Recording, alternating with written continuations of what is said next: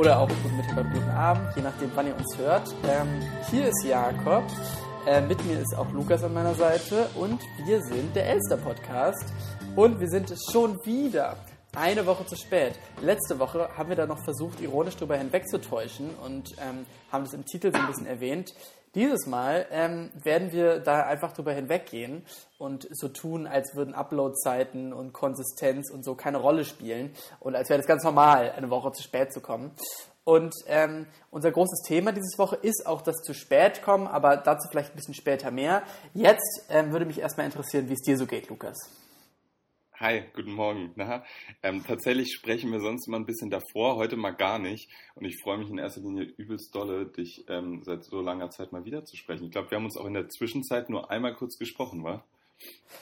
Ähm, ja, das kann so gut sein. Das war auf jeden Fall, ja. ähm, äh, habe ich sehr wenig mitbekommen aus deinem Leben. Und, ja. Ähm, ja, also, äh, also mir, mir, ja. mir geht es gut soweit, äh, um deine Frage zu beantworten. Gott sei, Gott sei Dank, Gott sei Dank. Ich habe mir ein bisschen Sorge gemacht. Ja, ich bin so ein, ich bin so ein bisschen gehetzt. Ich hoffe, das, das hört man nicht in meiner Stimme heute, aber ich habe schon, ich habe schon echt einiges gemacht heute, weil ich war schon um kurz vor sieben hat heute mein Wecker geklingelt. Oh Gott, oh Gott, oh ähm, oh Gott. Ja, und zwar ohne Grund. Und ähm, deswegen habe ich direkt mal eine kleine Quizfrage an dich. Ja. Ähm, da, da, darfst du einfach eine Vermutung äh, abgeben. Was denkst du, warum der Wecker um kurz vor sieben klingelt, ohne dass ich quasi einen Termin habe? Aber es ist schon etwas, hm, also es gibt schon einen relativ konkreten Grund, warum ich um diese Uhrzeit aufstehen musste. Hm, Und der Grund, der Grund hat etwas mit meiner Wohnsituation, mit dem Haus, in dem ich wohne, zu tun. Ähm, ich, ich glaube, ähm, du hast der Hausverwaltung, du hast einen neuen Job. Und zwar bist du jetzt Hausmeister. Und deine Aufgabe ist es, ähm, immer morgens, wenn die Müllabfuhr kommt, den Hof aufzuschließen, damit die Müller vorankommt. Und dafür ja. werden dir im Monat 5 Euro Miete erlassen. Und du denkst, ich verfall dann auch in so einen Berliner Dialekt, während ich die, die Pforte aufschließe. ähm, nee, tatsächlich ähm, ist ein anderer Grund. Bei uns wurde das Wasser heute abgestellt und zwar in dem, in, dem utopisch großen Zeitraum zwischen 8 Uhr und 11 Uhr morgens, weil ähm, irgendwelche, also es werden irgendwelche Sanierungsarbeiten an den Wasserrohren gemacht. Mhm. Ähm, ja, genau. Und deswegen ähm, bin ich um sieben aufgestanden, um ähm, einfach zu duschen. Das ist so ein bisschen. Ähm, und wolltest du eine Stunde lang duschen gewesen. oder wie? Bitte wie? Wolltest du eine Stunde lang duschen oder wie? Nee, aber wir wohnen hier zu viert und ähm, äh, wenn jetzt jeder um, ähm, um 7.45 Uhr aufsteht, dann ähm, kann ich auf jeden Fall nicht äh, mein Ritual von 15 Minuten lang äh, im Badezimmer Musik hören, ähm, Podcast hören, duschen, Kaffee trinken äh, machen. Obwohl ich heute keinen Kaffee getrunken habe im Bad, aber ich mache das öfters mal. Ähm, so, während des Duschens oder während des Zähneputzens trinkst du noch einen genau, Kaffee? Genau, wenn ich aus der Dusche komme, nicht unter der Dusche, so, aber ja. Okay. Vielleicht, vielleicht ich den kann ich. Kaffee öfters mit ins Bad, so. Ich würde dich ganz gerne direkt unterbrechen, denn es ist thematisch und es ist wie bei Uno, wenn du eine 7 legst, dann darf ich eine 7 reinwerfen. Es ist ähm, thematisch, ähm, passt es sich zu diesem Wasserthema an. Und zwar, ähm, kein Wasser zu haben ist negativ und mir ist etwas durchaus Positives passiert in dieser Woche, denn in dieser Wohnung, in der ich jetzt schon seit äh, über einem halben Jahr lebe, äh, hatte ich ähm, nie warmes Wasser im, in der Küche. Und ähm, das ist tatsächlich ein bisschen problematisch, wenn man zum Beispiel abwaschen möchte und ähm, viele Dinge, Fett zum Beispiel, da ist kaltes Wasser nicht hilfreich und natürlich habe ich auch keine Spülmaschine.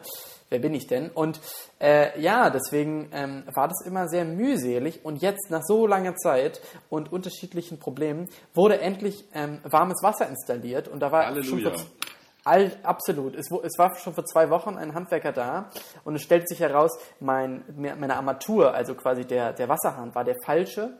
Ähm, man braucht eine Niederdruckarmatur, habe ich gelernt. Und, und dann meinte er, ach, das passt ja gut. Er hat, ähm, Sie haben die falsche, aber ich habe direkt eine mitgebracht. Die würden wir einbauen, kostet nur 150 Euro.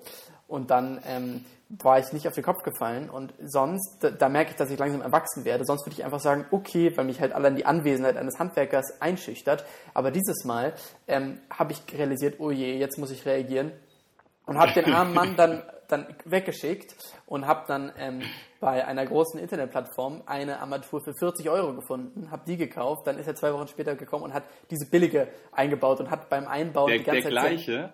Ja, ja, der gleiche. Oh, und, oh. und er hat beim Einbauen die ganze Zeit so gestöhnt und musste noch die Anleitung lesen und so. Und ich habe mich ein bisschen schlecht gefühlt dafür, dass ich ihm jetzt dieses minderwertige Material dahin stelle. Aber 150 Euro für eine Ja. ähm, für einen Wasserhahn war dann leider ein bisschen zu viel.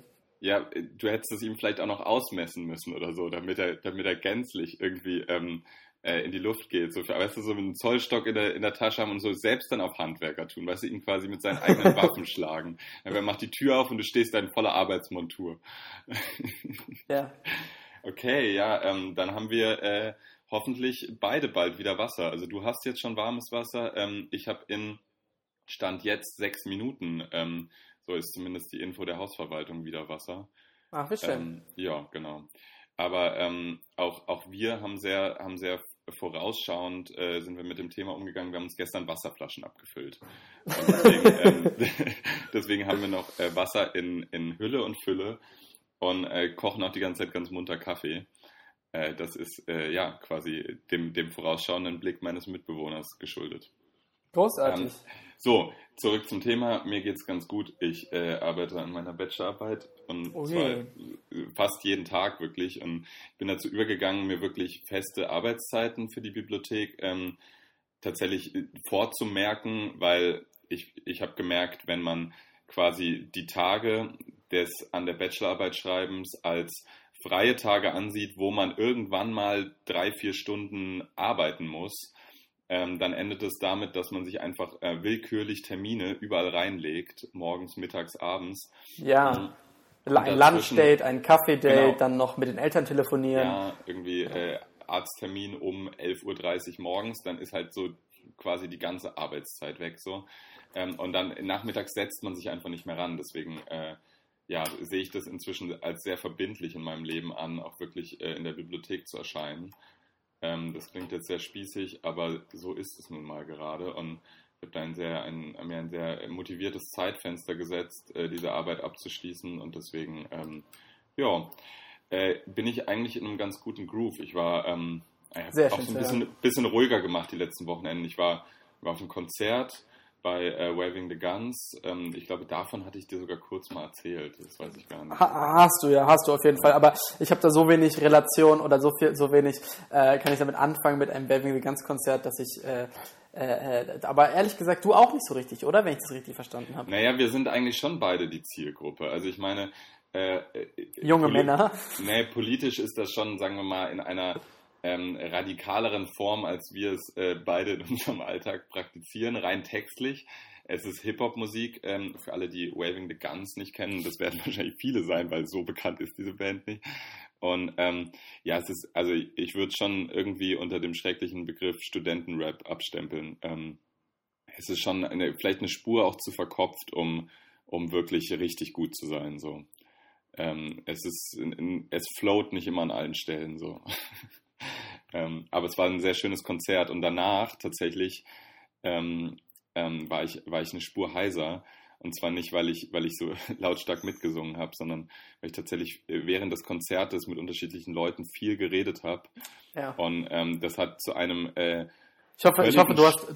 Ich hoffe, du hast mit Leuten geredet, so in der zweiten Reihe und neben dir wollten so Leute tanzen und so, du hast irgendjemand die ganze Zeit ins Ohr geschrien, so, und, wie war gestern so bei dir? nee, tatsächlich stand ich leider noch schlimmer. Ähm, viel, also sehr weit hinten tatsächlich so, also quasi noch hinter den äh, Rändern des Moshpits. Und ähm, eine gute Freundin, die ich auf diesem Konzert zufällig getroffen habe, ähm, hat mich auch angesprochen mit, mit dem Satz, du siehst aus wie der Vater, der seine zwei Kinder gerade nach vorne zum Spiel geschickt hat. Und ähm, auf jeden Fall hatte ich zwei Tage später, ähm, ja, ohne rege Partizipation während des Konzerts, äh, plötzlich einen völligen Stimmverlust. Und äh, eigentlich Oh wollten je. wir ja auch in dieser Woche ähm, äh, Podcast aufnehmen, aber tatsächlich wäre das sehr, sehr schwer gegangen. Weil ähm, ich tatsächlich, das habe ich nicht oft, aber meine Stimme war ein bisschen weg so. Und Ja. tatsächlich auch erst zwei Tage später, das war ähm, sehr unheimlich. Naja, genug davon, aber du hast mir auch erzählt, du bist, ähm, du meintest gestern irgendwie, ich weiß nicht, in einer, in einer Facebook-Nachricht oder so hast du mir geschrieben, dass es dir auch nicht so gut geht. Was ist denn los?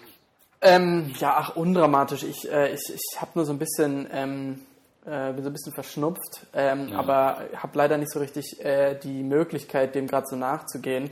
Und es ist so ein unangenehmes Gefühl vielleicht. Ich möchte, also auch der Klassiker, dass ich mich jetzt über eine, eine Grippe beschwere, die keine ist, aber, aber wenn man halt viel, viele Dinge zu tun hat und, und irgendwo sein muss und Sachen machen möchte und so und dann gleichzeitig denkt, so eigentlich sollte ich jetzt im Bett liegen, um ganz, ganz gesund zu werden, aber man ist auch nicht krank genug, um das wirklich äh, verantworten zu können. Und deswegen zum Beispiel heute Morgen war ich joggen so, aber hätte es vielleicht nicht machen sollen, aber ich dachte so, ja, weil irgendwie muss es dann ja weggehen mit so ein bisschen Aktivität vielleicht. Und ja, deswegen ist, äh, muss man nicht drüber sprechen, aber deswegen klinge ich vielleicht so ein bisschen verschnupft und habe eine, eine wirklich eine sehr große Rolle, eine große Küchenrolle neben mir, denn das Schlimmste ist, wenn man einem die Nase läuft und man nichts dafür hat. Und ich bin der Asi, der sich überall so eine große Küchenrolle hinstellt, wo auch noch so asozial Coffee und Espresso draufsteht. Die geht wirklich gar nicht klar. Aber naja, ja. deswegen bin ich abgesichert. Wirst, wirst, du dann, wenn du dir die Nase putzt später, wirst du das dann ähm, in der, in der Post-Production wirst du es rausschneiden oder lässt du es drin? Also haben unsere Zuhörer da heute auch was von? Nee, ich bin, was das angeht, sehr, ähm, äh, sehr, sehr, wenig selbstbewusst, deswegen werde ich das probably rausschneiden. Es wird wahrscheinlich niemand hören, dass ich mir die Nase putze, aber ich, äh, ich möchte damit Leute nicht belästigen. Ich habe auch sehr viel Respekt vor Leuten, die in der Öffentlichkeit, so in, weiß ich nicht, bei, in Vorlesungen oder so, äh, oder in der Arztpraxis, äh, laut sich die Nase schnäuben und so. Ich, ich könnte das nicht. Ich muss da, ich muss da sehr ruhig sein. So. Ich, ich kann damit nicht umgehen. Ja, okay. Ja, und deine Woche, wie war die? Oder deine ähm. letzten drei eigentlich? Wir haben uns schon, wir haben uns wirklich drei Wochen nicht gesprochen, so. Ja, also, also ähm, meine, meine letzte Woche ähm, äh, war ganz angenehm auf jeden Fall. Ich ähm, ähm, habe hab gerade irgendwie so einen sehr, ähm, so einen sehr angenehmen ähm, äh, Plan. Meine Woche verläuft so vor sich hin. Ähm, hier und da treffe ich mal nette Leute oder habe auch mal irgendwie Zeit, so alleine essen zu gehen oder so. Das sind so Dinge, die ich gerne tue. Ähm, und äh, ja, tatsächlich, es gibt mir, es, es, nichts kann, kann, mir mehr Ruhe geben, als so, als, so, als so alleine zum Beispiel in der Mensa zu sitzen und dort zu essen. Das Einzige, mhm. was ich mich immer frage, ist, ist es, kann ich einen Laptop vor mich hinstellen und dabei was gucken oder ist es zu asozial? Und meistens entscheide ich mich dafür darum, dass es ja, zu asozial ist. Da, da, da, merkt man mal, dass dieses, ähm, ich meine, es ist ein offenes Geheimnis, dass unsere Generation ähm, viel während des Essens noch macht. Also wer, wer irgendwie kein Radio hört, der schaut abends Nachrichten beim, beim Essen. Es gibt sicher auch genügend, genügend Leute in unserer, in unserer Generation, die das nicht so handhaben, aber viele machen es schon. Also ich höre immer von vielen Freunden, dass sie sich eben beim Essen schon auch ablenken von mit, mit, mit Dokus oder mit Podcasts oder etc. Fall, ja. Und äh, tatsächlich habe ich das auch neulich in der in, in, der, in der Mensa gemacht. Und da ist mir aufgefallen, wie selten ich doch alleine in die Mensa gehe. Es war wirklich seit, seit ganz langer Zeit mal wieder das erste Mal, weil ich, glaube ich, nicht, weil ich, weil ich so bekannt bin und immer wen treffe, sondern äh, einfach aus dem Grund, dass wenn, wenn ich mich da mit niemandem verabredet habe, ähm, dann äh, gehe ich auch einfach oft nicht. Dann gehe ich auch einfach nach Hause so eine Stunde früher oder sowas ähm, oder, oder gehe zwei Stunden später äh, nach Hause und mache mir da was zu essen. Ähm, auf jeden Fall habe ich dann, ähm, ich, ich habe mich dazu entschieden, einen Podcast zu hören in dieser sehr lauten Mensa. Ja. Und, hab, und hab, da ich kein Smartphone habe, ähm, musste ich das über meinen Laptop abspielen und äh, habe dann diesen Laptop quasi angemacht. Vorgestellt so, und Podcast gehört. Nee, genau, aber quasi so weit zugeklappt, weil, äh, wie, wie, der Laptop gerade noch an ja? ist. Ja? Und dann ja. ihn quasi in meinen Rucksack getan. Alter. Ja, ja also man hat quasi nicht gesehen, man, dass ich mit, mit, dem Laptop äh, Podcast gehört habe, weil es mir dann doch auch eine Spur unangenehm war, alleine zu essen mit dem Laptop in der Öffentlichkeit. Das war, das ist schon stark, äh, stark ähm, wie sagt man, ähm, sich abgrenzend, will ich gerade ausdrücken. Egal, ja. ja. Also das kann ich schon nachvollziehen. Aber du machst das, oder wie? Nee, ich würde halt immer YouTube-Videos gucken, aber ich gucke die halt auf dem Handy und das kann man so vor sich legen, dass es nicht super strange aussieht. Ähm, und, Ver versteckst du es immer noch hinterm Stiftemäppchen? Ja, genau. Es ist, ich, ich verstecke es hinter der Salatschale so. Okay. Ähm, aber ich habe, äh, ich habe in, in der letzten Woche war ich auch, äh, war ich verreist übers Wochenende. Äh, ich war in Bamberg und habe hab dort einen Freund besucht und, und seine Freundin.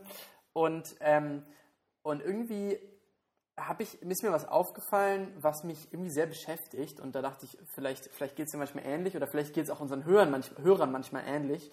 äh, Hörerinnen und Hörern.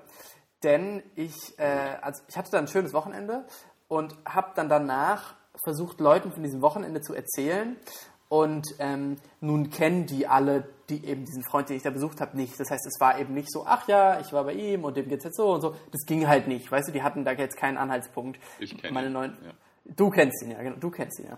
Und äh, auf jeden Fall habe ich dann versucht, von diesem Wochenende zu erzählen und ich habe mich so erwischt dabei, wie ich, wie ich halt Einzelheiten erzähle, die mich halt interessiert haben. Also keine Ahnung, er wohnt in einer WG zum Beispiel. Die WG sieht so super klassisch aus, ähm, weißt du, mit so einem äh, nicht besonders schönen Wohnzimmer, mit so Couch, die da schon Ewigkeiten stehen, so einer nackten Glühbirne, im Bad riecht es irgendwie nach Schimmel und so. Also weißt du, eine WG halt einfach. Und ähm, allerdings ist diese WG in einem Haus, was von außen unglaublich schön aussieht. Also unglaublich alt, sicher 200, 300 Jahre alt. Da hat irgendwie ein Schriftsteller, Jean-Paul, ein, ein deutscher Schriftsteller, 1803 oder so drin gewohnt. Und das sieht von außen aus wie ein Museum. Und da drin ist halt diese, diese, diese WG, die, die, die alles mitbringt, was eben so eine hässliche WG mit sich bringt. Und mich hat dieser, mich hat dieser, dieser Gegensatz irgendwie sehr bewegt. Und diese und andere Geschichten habe ich dann Leuten erzählt und habe so hab das halt erzählt und habe in leere Gesichter geschaut und also die haben mir zugehört so, aber es war halt keine lustige Geschichte und es führte nirgendwo hin, es war einfach nur so eine Beobachtung und dann hat das so sehr an mich selber zweifeln lassen und ich muss ich wurde so zurückversetzt auch an Momente, wo ich eben keine Ahnung nach Asien verreist bin und dann danach davon erzähle und merke so, ich, ich kann irgendwie so Reisegeschichten nicht so richtig, ich weiß auch nicht, irgendwie gelingt es mir nicht, sie so zu erzählen, dass ich danach ein gutes Gefühl bei habe. Kann, kannst du das irgendwie nachvollziehen? Mm, ja, auf jeden Fall. Äh, ich, mir mir geht es oft so, dass ich nicht weiß, äh, will der andere, also oft sind Reisegeschichten sehr zäh, ja, und oft, äh, also was, was man nicht machen sollte, sind äh, Bildershows von, von, von seinen Reisen. Also so, ich zeige dir jetzt. Sollte man nicht machen. Nee, die 350 Bilder von meiner einwöchigen Reise in ist totaler Quatsch. So, ich ich habe ja immer wirklich, so tausend Bilder, so deswegen kann man das gar nicht. Ja, genau. So, also, aber, aber das wem zu zeigen, vielleicht mal so drei schöne Bilder zeigen, da freut sich jeder drüber. Aber so, so Dokumentation der einzelnen, also des, des Reiseverlaufs in Form von Bildern ist totaler Quatsch. Ähm, was, okay. was, was, was, was mir immer so geht, ist, dass ich ähm, dass ich überlege, interessiert sich jetzt der andere, wenn er sich überhaupt dafür interessiert, und das also würde ich jetzt mal voraussetzen dann bei, bei guten Freunden, ähm, da, interessiert er sich jetzt für, für das Land, in dem ich war, weil darüber erzähle ich oft so. Ähm, also interessiert er sich für das Land und wo man war, also quasi die, die äh, touristischen Informationen, oder erzähle ich quasi, dass ich eine, eine, eine schöne 14-tägige Reise hatte und zähle auf, was ich alles erlebt habe, weil das ist ja etwas anderes. Ja, man kann ja in der, in der total touristischen Metropole sein, aber äh, die tollen Momente war, waren vielleicht in der U-Bahn fahren und da sich mit wem unterhalten oder so. Und das ist oft schwer zusammenzuführen, weil man dann irgendwie dann erzählt man, ja, ich war da und da und da gab es dann den und den Turm und aber eigentlich war es nur schön, als ich da und da in der U-Bahn saß. Und also äh, ja, ich sehe das Problem total, dass man, dass man Schwierigkeiten hat, ähm, so, so die Magie einer Reise, die vielleicht sehr schön oder vielleicht auch sehr enttäuschend war, rüberzubringen. So. Es ist immer ein bisschen schwer, weil eigentlich ja. ist ja, eigentlich ist ja Hauptgegenstand von solchen Berichten immer, wo war man und was gibt es dort zu sehen. Ähm, und eigentlich, ja, eigentlich ist, sind das ja nicht die entscheidenden Informationen. Ja. Weißt du, wie ich meine von so einer Reise?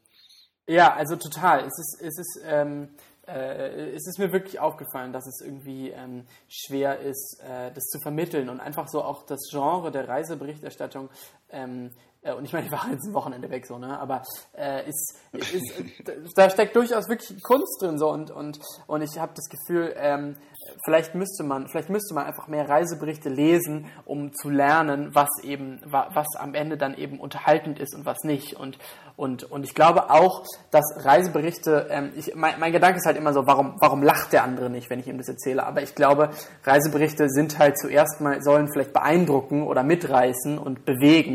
Und all das, all, all diese Reaktionen sind in einem Gespräch vielleicht schwer abzulesen, außer der andere sagt dir halt so, oh Gott, wie toll und so. Ja, ja. Aber viele Menschen geben einem dieses Feedback. Ja, ich habe ich, ich hab, ich hab zum Beispiel auch aus, äh, von, meinem, von meinem Städtetrip äh, zu dir nach Saarbrücken äh, ja. habe ich oh, sehr oft diese sehr, sehr oft diese Geschichte erzählt, wie ich an diesem ähm, an diesem Rigatoni-Dönerstand äh, auf, auf, auf diese Rigatoni gewartet habe und diese, ja. dieses Gespräch äh, dieser Menschen davor, diese, da entstand eine Diskussion und es wurde sich unterhalten, ob man jetzt Maggi über die Nudeln macht oder nicht und ob man jetzt Dönerfleisch noch in die äh, mit Käse überbackenen Rigatoni reintut und äh, das ist ja anscheinend schon ein, ein sehr ein Fastfood-Gericht, was da äh, eine Lokalität irgendwie aufweist, so. Und ja, ja also das war so eine, eine der Situationen, die, die ich halt dann oft erzählt habe, so um zu beschreiben, wie ich, äh, wie ich Saarbrücken empfunden habe, weil viele mich dann fragen, und wie fandest du es? Soll ja nicht so schön sein oder wie, wie, fandest du es? Was sollte man da machen? Sind dann immer die Fragen. Und dann erzähle ja. ich halt gerne solche Anekdoten und mir kommt es schon auch vor, dass ich merke, ähm, der andere interessiert sich zwar dafür, aber so richtig rüberbringen kann ich es gerade nicht, weil so ja. richtig äh, nochmal die Situation wiedergeben ist es halt nicht. Und manchmal ist es vielleicht einfacher, wenn man dabei bleibt, ich war in Saarbrücken und ich habe das äh, Weltkulturerbe, die, die Völklinger Hütte mir angeschaut und ich war einen Tag wandern und ich war einen Tag auf Jakobs Geburtstag und dann sagt man, gut, that's it, so. Weißt du, vielleicht... Ähm, manchmal muss man sich auch darauf beschränken, einfach die Reise zu beschreiben, wie sie in ihren langweiligen Details war. Ja. Ja, das, das, das, das finde ich sehr interessant, dass du es sagst, weil ich glaube eben auch, am Ende ist dann eben so eine Reise, es hat sicher auch was mit dem Ziel zu tun, weil eben, äh, weil eben Bamberg in diesem Fall ähm, ist, äh, da waren eben Leute und finden es schön und es ist halt auch eine sehr schöne Stadt. Und, äh, aber es ist eben am Ende nur irgendeine Stadt in der bayerischen Provinz mehr oder weniger oder in der fränkischen. Und, äh, und da, da ist dann einfach die Grund, das Grundinteresse weniger groß, als hätte ich gesagt, ich war eben in ähm, Myanmar. So, dann, dann würden ja. eben Leute anders reagieren, glaube ich. Ist denn, das würde mich interessieren, ist denn in Bamberg ähm, der, der doch sehr bekannte Basketballverein, ist der da im, im Stadtbild vorherrschend? Gibt es dann äh, Stadion extra dafür oder gibt es da viel, viel Werbung oder sonstiges? Äh, also ein Stadion habe ich nicht gesehen, aber, ähm, aber tatsächlich. Halle irgendwo, ja. Äh, genau, also auch eine Halle habe ich nicht gesehen. Ich weiß nicht, wo die ist. Die ist wahrscheinlich ein bisschen weiter draußen. Allerdings ein großes Plakat, wo geworben wurde für die, ähm, äh, die nennen sich, glaube ich, Freaky City, wenn ich mich richtig erinnere. Oder Freak City. Ja, Freak City. Und es wird jetzt, wurde jetzt anscheinend geändert zu Freak Region oder so, weil man quasi die ganze umliegende Region auch einbeziehen möchte in, als Fanschar dieses Vereins. Aber, ähm, aber ich habe, äh, mir wurde erzählt tatsächlich, dass diese, dass diese Halle äh, ein bisschen unangenehm sei, um sich anzuschauen. Und leider ist, sind ja Basketballspiele, haben ja auch diese Krankheit der Klatschpappe, die Klatschpappenkrankheit, die, die, die halt mitbringt, es sind halt irgendwelche Casual-Fans, die, die nicht von alleine laut sind und Lärm machen, sondern halt diese verdammten Pla Klatschpappen brauchen und dann eben so die ganze Zeit hörst du wirklich dröhnt es in deinen Ohren dieses fucking also ich kann es natürlich nicht nachmachen, ja. aber es ist, äh, es ist halt kein Spaß so und, und, äh, und diese Halle, aber ich meine, so ist es ja auch in der Mercedes-Benz Arena in Berlin. Also selbst da äh, werden Klatschpappen ausgelegt und du denkst dir, Digga, so, das ist kein, das ist einfach kein, kein tolles Fanerlebnis hier. Das stimmt allerdings. Äh, das ist in Deutschland einfach ähm, dem geschuldet, dass es nicht so viele Basket Basketball begeisterte Leute gibt, zumindest in Berlin, die so ein Stadion füllen können. Also es ist nur bei den, bei den großen Endspielen immer rappelvoll und es ist viel Animation, so habe ich es immer empfunden im Stadion. Ähm, wenn man wenn man sich so amerikanische Spiele anschaut, dann sitzt halt irgendwie Drake am, am Spielfeldrand und, ja. und rastet komplett aus bei jedem Wurf. Ähm, in Deutschland sitzt dann, äh, habe ich wirklich erlebt, Lena Meyer-Landrut in der zweiten Reihe, die tatsächlich eine, eine sehr basketballbegeisterte Person ist. Ähm, und die sitzt dann halt in der zweiten Reihe, wird kurz mal eingeblendet, aber die ähm, ja. bringt halt natürlich auch nicht den Vibe so rüber wie ein Drake. Das ist vielleicht unser Hauptproblem. Ja, tatsächlich, tatsächlich nach, auch, nach äh, den Pappen auf jeden Fall. ja, tatsächlich auch eine, eine Geschichte, die sich, die sich kürzlich äh, am Rande eines deutschen Basketballspiels zugetragen hat. Und zwar saß dort ähm, der Rapper Bones MC ähm, und Jizzes und sie trafen auf, glaube ich, Silvi van der Vaart und es entstand ein Selfie. und danach äh, fing wirklich die äh, Deutschrap-Presse und auch weit, Presse weiter draußen an zu spekulieren, ob die jetzt wohl eine Beziehung führen würden. Und das fand ich, also das war wirklich sehr unwürdig. Ähm, ja. Und, aber bevor wir vielleicht auf Deutschrap kommen, weil da habe ich einiges loszuwerden, äh, wie war denn deine Woche so? Ähm, naja, das habe ich ja vorhin schon so kurz abgerissen. Ähm, ähm, also ganz, ganz gut. Äh, es ist, ich befinde mich in einem, in einem Arbeitsflow und äh, ich gehe abends gerade viel mit Leuten weg und treffe mich, aber nur so, weißt du, so, dass man auch weiß, man ist am nächsten Morgen wieder sehr produktiv dabei. Ähm, nee, ist, ich habe zwei, zwei, drei sehr schöne sommerliche, manchmal auch verregnete Wochen hinter mir, mhm, wobei ich die, die Regentage doch auch sehr konsequent dann genutzt habe, auch mal abends zu Hause zu bleiben und ähm, Age of Empires zu spielen. Das ist äh, gerade meine neue Sucht. Und ähm, nice. Age of Empires 3, ich weiß, du bist da ja sehr into Teil 2. Und ja, ich glaube, ich glaube, jeder ist into Teil 2, weil das äh, ist irgendwie, glaube ich, das äh, strategisch doch versiertere Spiel der beiden. Ähm, Teil 3, da geht es dann schon viel um, um grafische Elemente auch mehr.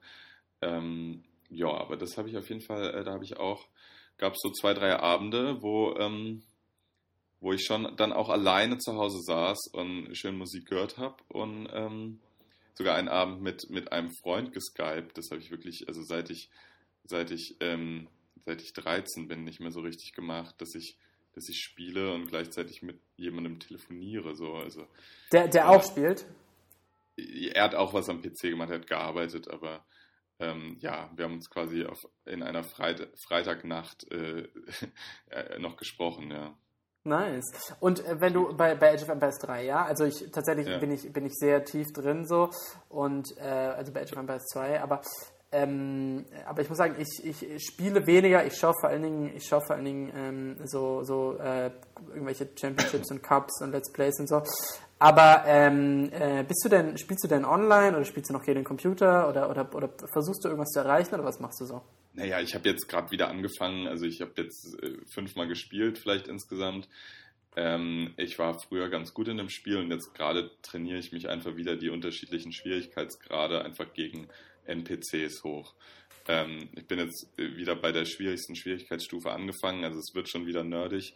Ähm, und äh, ja, da scheitere ich aber gerade noch dran. Und bevor ich das nicht geschafft habe, quasi einen, einen Experten-NPC, also gegen den Computer, ähm, zu besiegen, so lange traue ich mich auch nicht ins Online-Game. Okay. Okay, allerdings muss man sagen, dass, dass äh, vielleicht einen kleinen, einen Exkurs hier zu KI, ähm, aber äh, vor allem bei Age of Empires 2, da ist die KI sehr interessant, finde ich. Es sagt viel über so Spiel-KI aus, denn äh, sie, sie neigt eben dazu, äh, sehr schnell handeln zu können, aber sehr dumm zu sein gleichzeitig und reagiert meistens auf Aggression äh, sehr unsouverän. Und, und wenn, du, wenn du zum Beispiel einer KI einen, einen Turm zum Beispiel äh, hinsetzt vor irgendeiner Ressource, zum Beispiel vor Gold oder vor Stein, was man abbaut, dann gelingt es ihr nicht, diese, die, die, die, diesen Turm oder halt diese Aggression zu besiegen und sie baut alles komplett drumherum und ist damit ganz krass im Nachteil und deswegen äh, ja. ja. deswegen ist es ganz. Und das würde halt vielleicht in einem Online-Spiel ist Dynamik ganz anders so, weil halt eine Person ganz, ganz anders ja, reagiert als die KI. Na klar. Ja. Aber ich, ich, ich, ich, benutze die, diese Schwierigkeitsgrade quasi gerade, um äh, mein, mein Rush-Game und mein schnelles, mein schnelles Agent wieder auf Vordermann zu bringen. Ja. naja. Äh, so viel ja, dazu. Nicht schlecht. Bist, bist du denn oft zu spät gekommen letzte Woche oder warum ähm, hast du diesen Themenvorschlag gemacht? Ähm, ja, also es ist auf jeden Fall eine, äh, ja, wir wollen über das zu spät äh, re kommen reden und es ist auf jeden Fall ein, es zieht sich so ein bisschen durch, ähm, durch, äh, ja, wie soll ich das sagen? Hm, ich, ich glaube, ich dachte immer, ich bin so voll, der, voll, voll pünktlich und ich, es gab eben schon häufig Szenen in meinem Leben, wo ich, wo ich der Erste irgendwo war, auch wenn man sich mit Freunden verabredet hat. Und es gab mal so einen Artikel, äh, vielleicht im Zeitcampus oder halt irgendeinem so Studierendenmagazin. Und da ging es darum, den hat sich ja jeder Zweite gelesen, so hat sich angefühlt, über das zu spät kommen und darüber, dass eben zu spät kommen Respektlosigkeit ist. Und dann gab es so eine kurze Phase in meinem Leben, ich schäme mich dafür, wo ich Leuten, die halt wirklich dann, die, wo ich gedacht habe, ihr treibt es zu weit, diesen Artikel geschickt habe und meint so, ihr denkt mal drüber nach, was ihr macht und so und ihr verpleppert meine Zeit. Aber ich habe gemerkt, dass ich selber ähm, ja, inzwischen, inzwischen damit auch, das auch so sehr casual sehe, bei mir selber.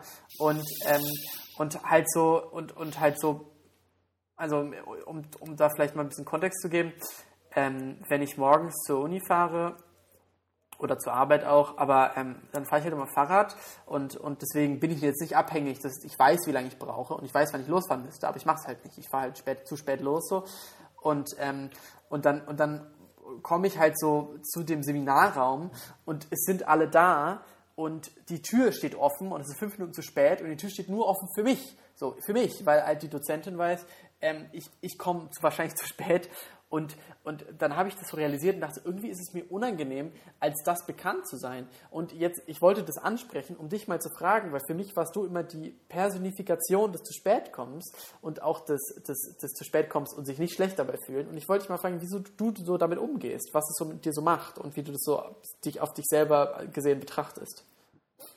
Mm. Ja, das ist eine spannende Frage. Also ich, ich, ich mache es schon seit jeher einfach in, in losen Kontexten.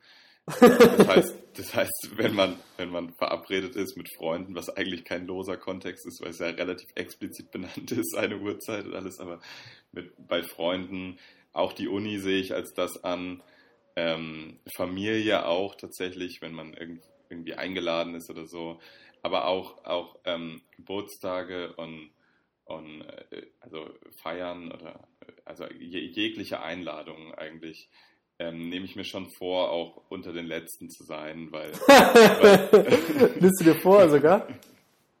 naja, ich, also was ich nicht mag, ist dieses ähm, der Erste irgendwo sein, weil dann kriegt man oft äh, den Stress äh, dieser, dieser Sache schon, schon, schon mit. Also wenn du auf einer auf einer, auf, einem auf einer Geburtstagsfeier der Erste bist, dann kriegst du zum Beispiel den Stress des Gastgebers noch mit, der ist dann noch nicht entspannt. So.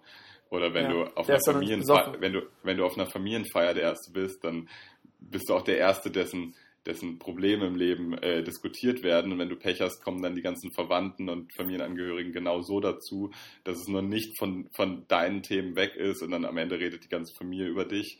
Ähm, deswegen ist es immer besser, finde ich, so bei Veranstaltungen sich dazuzusetzen und quasi ähm, am Ende die, die, die allerletzte Bereicherung des Ganzen noch zu sein. ähm, nee, wo, wo es mir tatsächlich wichtig ist, schon pünktlich zu kommen, ist bei der Arbeit und also bei Jobs, die ich mache. Mm, auch da passiert es mir oft und da ich ein Mensch bin, der, der schon, wie gesagt, oft zu spät kommt, äh, hasse ich mich dann in dem Moment selbst, weil ich mir dann schon den Vorwurf mache, dass es gerade vielleicht auch so ein bisschen geplant ist, dass ich auch hier zu spät komme, wobei es wirklich oft tatsächlich Gründe sind, ähm, nicht eines Miss- oder absichtlichen Missmanagements, sondern tatsächlich dann bleibt der Bus stecken oder man, man steht halt hier länger im Stau mit dem Fahrrad oder sonst irgendwas, ja. Ähm, in, welchem, in welchem Fahrradstau stehst du denn? ne, ich fahre natürlich immer auf der Straße.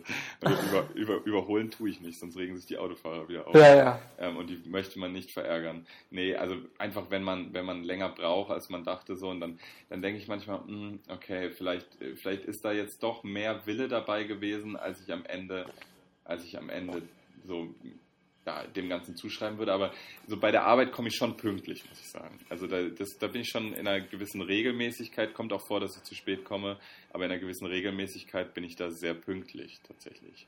Ja. Mm, und vom Selbstbild hat es mich jetzt gefragt. Ähm, ja, ja, also weil ich meine, man, ich meine, weißt du, die, all diese Gedankengänge hatte ich schon, aber ich würde, aber, aber ich finde halt, das stimmt nicht. Also ich, ich bin lieber äh, ich zum Beispiel bei so bei so bei solchen Social Sachen bin ich lieber früh da und, und kann dann vielleicht sogar noch helfen oder bin halt bin halt der, der zuerst da ist und und die und und und und dann bleibt man vielleicht auch noch lange und dann fühlst du dich viel mehr verbunden und viel mehr identifizierst dich viel mehr mit den Leuten, mit der Party und so, weil du du du hast mitbekommen, du hast alles von Anfang mitbekommen und so. Deswegen eigentlich möchte ich diese Person sein und eigentlich möchte ich eben weiß, dass sich Leute auf einen verlassen können und so und und irgendwie ist es eben schon mein Selbstbild und und aber aber, ist, aber am Ende, weißt du, hänge ich dann rum, keine Ahnung, und bin dann zehn Minuten zu spät und schaue dann in, in enttäuschte Augen und denke so, warum habe ich das gerade gemacht so? Hm. Denkst du denn, denkst du denn bei, dein, also bei deinem Seminar, denkst du, die Tür würde offen stehen bleiben, wenn du mal der Erste wärst? Also äh, ich, ich nehme an, du schließt die Tür, wenn sie für dich noch offen steht, so. Ja. Ähm, Denk, denkst du, was würde mit dieser Tür passieren? Denkst du, jemand anders würde dann deine Position einnehmen und wäre an dem Tag zu spät? Tatsächlich in diesem expliziten Kurs sind ausschließlich ähm, Mädchen, Frauen. Ähm, und da kommt niemand zu spät. Also außer, also, also, also es gab halt noch nicht. These teile ich nicht an der Stelle. Nein, nein, nicht, weil nicht weil es Frauen sind, nicht weil es Frauen sind, sondern weil's, weil sie es einfach, weil das einfach alles so Leute sind, die das halt richtig ernst nehmen und die halt einfach äh, äh, super pünktlich, also, weißt du, sie sind halt eine Viertelstunde vorher da und, und aber dass, dass, dass davor ein Gespräch stattgefunden hat und ich habe das nicht gehört, aber in meinem Kopf halt es nach und es geht folgendermaßen, ja, wo ist denn der, der Jakob? Ja, der kommt sicher noch. Ja, dann lassen wir die Tür mal auf. Ja, ja, ja.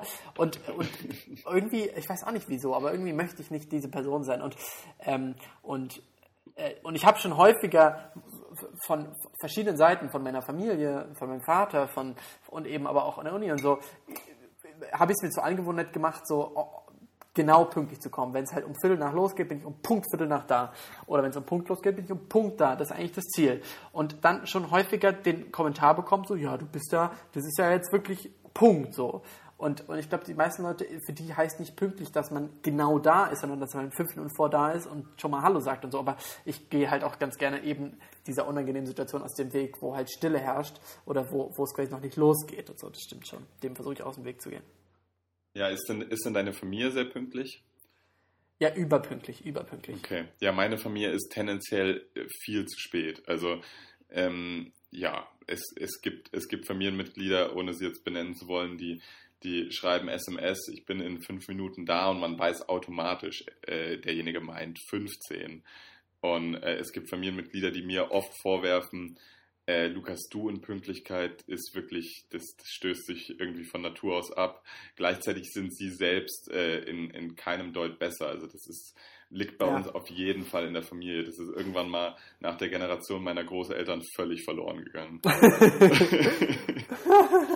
ja, wahrscheinlich. Ich muss deine Großeltern. Muss mal kurz, deine Großeltern, ja, ist jetzt was. Mal kurz die, die Hafercookies von Gut Bio aufmachen. Aber du hast Hafercookies? Nein, das das gar nicht. Ähm, aber ich, ich, tatsächlich habe ich das Gegenteil erlebt. Und zwar, ähm, und zwar kann ich, äh, kann ich berichten, ich wurde sehr, sehr geprägt als, als Jugendlicher ähm, äh, und also Teenager, so ähm, war ich halt immer zu Hause und meine Mutter hat gearbeitet und mein Bruder und ich waren zu Hause und also nach der Schule so und wir haben halt immer, wir haben halt immer Fernsehen geguckt, also ähm, und zwar wirklich ausgereizt so und zwar halt. Das erklärt vieles, Jakob. Das erklärt vieles an der Stelle. absolut, ja, also ohne Frage. Ich habe ich hab sehr sehr viel Fernsehen geguckt und ähm, und habe hab auch gerne so Statistiken gelesen. So, ja, der Durchschnitt ist vier Stunden am Tag und war wirklich der Durchschnitt. Vor allem jetzt, jetzt ist, glaube ich, ein bisschen weniger. Und, und dachte halt immer so, ja, geil, ich bin, ich bin halt so ganz knapp drüber vielleicht und das ist ja voll okay, ohne jetzt in Frage zu stellen, warum ich vier Stunden Fernsehen gucken sollte. Aber ähm, auf jeden Fall hat zu der Zeit meine Mutter immer gesagt, ja, ich bin um halb vier zu Hause und ich wusste dann, ja, sie ist halt um Viertel nach drei da oder sie ist halt um zehn nach drei da und sie ist, sie ist nie, sie ist immer vorher da, als die Zeit, die angegeben ist und es war halt schon deprimierend, wenn du weißt, sie sagt halb vier und weiß ich nicht, Detektiv Conan ging aber bis kurz vor und ich wusste, ja, ich kann Detektiv Conan nicht zu Ende gucken, das war schon immer deprimierend. Hm. Hattest du auch so Tricks, hm. so, also mit, mit etwas, mit Hausaufgaben so auf die Couch gelegt und dann so Fernseher angemacht und quasi, wenn du im Treppenhaus hörst, deine Eltern kommen, dann quasi sinnbildlich äh, den Fernseher, äh, also mit der Fernbedienung den Fernseher ausgemacht und die Fernbedienung ganz weit weggeschmissen von einem. Und dann, dann quasi so getan, als würde man Hausaufgaben machen. Hattest du auch sowas? Ja, auf jeden Fall, auf jeden Fall. Allerdings war das Problem halt, dass der Fernseher immer dann ziemlich warm war mhm. und, äh, und deswegen im besten Fall musste man den fünf Minuten vorher ausmachen. Aber ja. ähm, ja, ich habe das schon gespürt. Ich habe schon gespürt, wenn das Auto die, die quasi die in die Straße einbogt, habe ich schon gemerkt. Tatsächlich, tatsächlich äh, bin ich in einer Familie aufgewachsen, wo der Fernseher immer ganz ausgeschaltet wurde. Also kennst du das? Äh, Standby war bei uns wirklich der Feind. Ist Stromverbrauch, also, ja, ja. Genau, man hat vorne nochmal den Knopf gedrückt, quasi, damit der Nächste, der den Fernseher anschalten will, auch garantiert sich übelst darüber abfuckt, dass er jetzt nochmal von der Couch aufstehen muss und vorne nochmal anmachen. Und das heißt, ja. man musste, wenn die Eltern nach Hause kamen, echt schnell vorne den Knopf drücken und dann weg von dem Gerät, weißt du? Ja. Also es war so ja, eine Art, so eine Art ähm, ja, Anschlag und Wegsprinten so. Ja. Ähm, Lukas, bevor wir uns jetzt zu sehr in, in Vergangenheitsgeschichten verlieren, ähm, habe ich ähm, ein paar Punkte eigentlich, die ich ansprechen möchte. Und ich habe überlegt, ob ich das so, ob ich das, wie du es auch mal sehr schön gemacht hast, äh, halt so drei Themenvorschläge sage und dann suchst du da eins Oh ja. aus. Oh ja, das, Äh, fänd das ist, finde ich, eine spitzenmäßige Idee. Okay, das ist okay, dann, dann werde ich das versuchen. Allerdings, eigentlich würde ich gerne über alles sprechen, aber das wird schon klar gehen. Also, ähm, und zwar habe ich folgende drei Personen erstmal. Und zwar ähm, Loredana, äh, Lil Shrimp und ähm, Prinz Frederik von Anhalt. Wen, wer interessiert dich da? Mm. Jetzt esse ich gerade den Hafercookie. Mm, Also folgendes, äh, Loredana habe ich irgendwas mitbekommen, da war irgendwas mit Steuerhinterziehung oder so. Mm, Oder irgendwas, irgendwie stand sie vor Gericht. Lil Shrimp hattest du mir geschickt, den kannte ich vorher nicht. Für alle, die ihn nicht kennen, das ist ein irgendwie Elfjähriger oder so, der, der Drei- 13-Jähriger, 13-Jähriger. 13-Jähriger, der versucht Hip-Hop-Musik zu machen. Mm, Und was, wer, wer war der Dritte? Prinz Frederik von Anhalt. Kenne ich den? Ich kenne nur Prinz Markus. Ja, Prinz Frederik von Anhalt ist, ähm, suchst du dir den jetzt aus? Ja, suchst du dir aus. den suche ich mir aus, ja, weil ich Ja. über den überhaupt nichts weiß. Also Prinz Frederik von Anhalt ist eine ganz kleine News, die ich hier habe, aber ähm, der ist tatsächlich der Ex-Mann von äh, Sasa Gabor, äh, wenn man sie so ausspricht. Äh, die ist ja vor einiger Zeit gestorben auch. Und ähm, ja, ich, vielleicht ist es die gleiche Familie, ich bin mir nicht ganz sicher. Auf jeden Fall, Prinz Markus ist der immer mit dem roten Gesicht und Prinz Mhm. Frederik äh, ist, ist so ein bisschen älter. Vielleicht hat der auch Markus adoptiert oder so, ich bin mir nicht ganz sicher wieder die genaue adlige Struktur ist. Aber tatsächlich hat Prinz Frederik von Anhalt ähm, äh, letztens verlauten lassen, dass er sehr, sehr großer ähm, Capital Bra-Fan sei. Und zwar war er auch bei einem Konzert und, äh, und hätte gesagt, ja, das ist, ähm, jetzt googelt ihn, sehr gut, er meinte, das ist the place to be. Und, ähm, und er hätte auch dort dann ein Foto machen dürfen mit Capital Bra. Und tatsächlich ist sich Capital Bra ja ähm, nicht zu schade, auch mit, äh, mit Dieter Bohlen und ähnlichen Leuten ähm, äh, umzugehen. So und offensichtlich mit eben Prinz Frederik auch nicht. Und Prinz Frederik meinte, was ihm besonders gut gefallen würde, dass heutzutage ähm, eben so angesagt sei, eben Capital Bra zu hören und ähm, so Gucci-Unikat zu tragen. Und davon hätte er zufälligerweise viele im Schrank.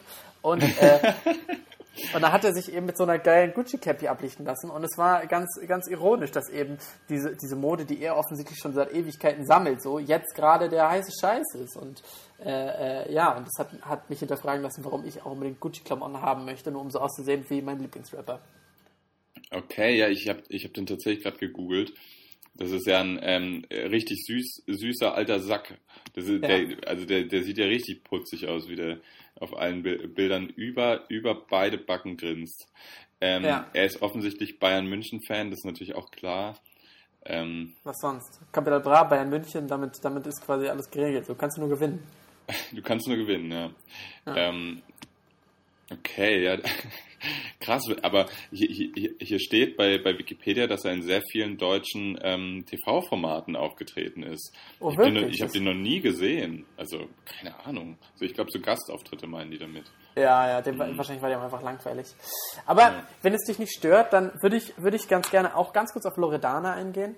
Ähm, das ist jetzt auch schon ähm, zwei, ein paar, paar Wochen her so, aber tatsächlich wird ihr etwas vorgeworfen. Und zwar wird ihr und ihrem Bruder vorgeworfen Betrug. Sie soll einem Ehepaar 700.000 Franken, ich glaube, das sind irgendwie so 650.000 Euro vielleicht, ähm, einem, einem Waliser Ehepaar, also aus dem Karton Wallis vielleicht, Gott, jetzt wird jetzt dumm, naja, haben sie ihm abgen abgenommen und zwar, ähm, und zwar äh, eben durch Betrug, so ein bisschen ähm, Enkeltrickmäßig. Und eben erst kam der Bruder und hat irgendwie so und so viel Geld abgenommen und dann wäre Loredana gekommen und hätte gesagt, sie sei Anwältin, würde das Geld wiederholen, hat nochmal 350.000 genommen so und ist dann damit auch abgehauen. Und ähm, dann wurde Loredana verhaftet wieder freigelassen und ist dann mit ihrem Ehemann Mosik, auch ein Rapper, ähm, ähm, nach ähm, in in den Kosovo gefahren, da kommen sie nämlich beide ursprünglich her und haben dort ähm, in Kosovo dann eine in der Hauptstadt Pristina eine Pressekonferenz gegeben und haben sich zu diesen Vorwürfen geäußert. Und ich, finde halt, Loredana ist eine ganz interessante Rapperin und deswegen habe ich mir das angeschaut und, und ich war aber so überrascht davon, weil ich so viel nicht wusste über, über Loredana und Musik, weil eben zum einen, sie kommen eben aus Kosovo, leben in der Schweiz. Ich wusste nicht, dass die Schweizer Rapper sind.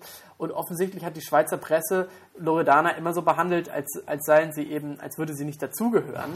Und ähm, ja, und ähm, das, das hat sie dann schon mal kritisiert. Und in dieser Pressekonferenz, die stundenlang ging, stundenlang, äh, waren, waren dann eben noch so zwei Anwälte dabei, zwei offensichtlich sehr bekannte kosovarische Anwälte. Und diese, und diese Pressekonferenz wurde eben auch komplett für kosovarische Medien gegeben und sie haben auch nur auf kosovarisch gesprochen. Und ich dachte so, wieso? So, es ist doch ein Schweizer Fall und ich bin Fan. So. Aber naja. Und auf jeden Gab Fall hat keine dann, Untertitel von YouTube. Nein, kein Untertitel. Und, und dann habe ich eben dazu ein, ähm, es leben ja, glaube ich, auch sehr viele Kosovaren in der Schweiz und so, das, daran liegt es vielleicht auch. Auf jeden Fall habe ich dann eine, einen Live-Ticker gefunden von der Website 20minuten.ch. Das ist eine Schweizer, ähm, eine Schweizer Nachrichten-Website und ich habe und ich habe diesen Live-Ticker gelesen und ich habe noch nie so einen weirden Live-Ticker gesehen. Weil tatsächlich zum einen die Aussage von Loredana war, 700.000 Franken sind nicht viel in der Schweiz. Das heißt, das heißt die Vorwürfe wären nicht so schlimm. Ähm, und ähm, und in dieser, in, diesem, in, dieser, in dieser Pressekonferenz sind dann eben folgende Sachen vermerkt. Mosik wünscht allen Muslimen einen einfachen Ramadan. Ähm, oder zum Beispiel auch, Laut Anwalt Gashi möchte Mosik etwas sagen. Dieser begrüßt sie alle. Auch er sei beleidigt worden. Es gab Lügen über uns. Und ähm, mein Lieblingskommentar in dieser Pressekonferenz, diesem Live-Ticker ist, Loredana stützt sich an Mosik. Sie scheinen verliebt. ähm, und ich meine, am Ende wurde ja, halt... obviously Wurde halt ein Kind zusammen. Also, ja. ja. ähm, okay. Aber Ja. es hat mich so, es hat mich sehr, es hat mich sehr, sehr äh, verwirrt zurückgelassen, weil dieser ja eigentlich ernsthafte äh, Betrugsfall, dem da zwei Leute zum Opfer gefallen sind, wurde so ein bisschen äh, abgespielt. Und in dieser Pressekonferenz, wie gesagt, ich habe nichts verstanden. Sie haben Kosovarisch gesprochen, aber es war super Stimmung und und sie haben die ganze Zeit gelacht, die die Journalisten haben gelacht und es war so, was passiert hier? Über was redet ihr eigentlich? okay, ja. Ähm, also, es ist, also, dass sie in der Schweiz wohnen, ist sicher kein Zufall, würde ich mal sagen, oder? Was soll das heißen? ich, ich dachte, die wohnt in Berlin. Also tatsächlich, da, da hätte ich alles drauf verwettet. So. Ähm, Nee, nee. ich, ich, ich bin übrigens gerade auf, auf Instagram am Grinden. Sorry, dass ich das Thema so, so abwürge, aber ich sehe gerade, Kollega postet Stau verursacht wegen Bizepsfoto machen in der Rettungsgasse. Uff. Ähm, also, also er flext seinen Bizeps in der Rettungsgasse. Das ist wirklich, also, Mann, Mann, Mann.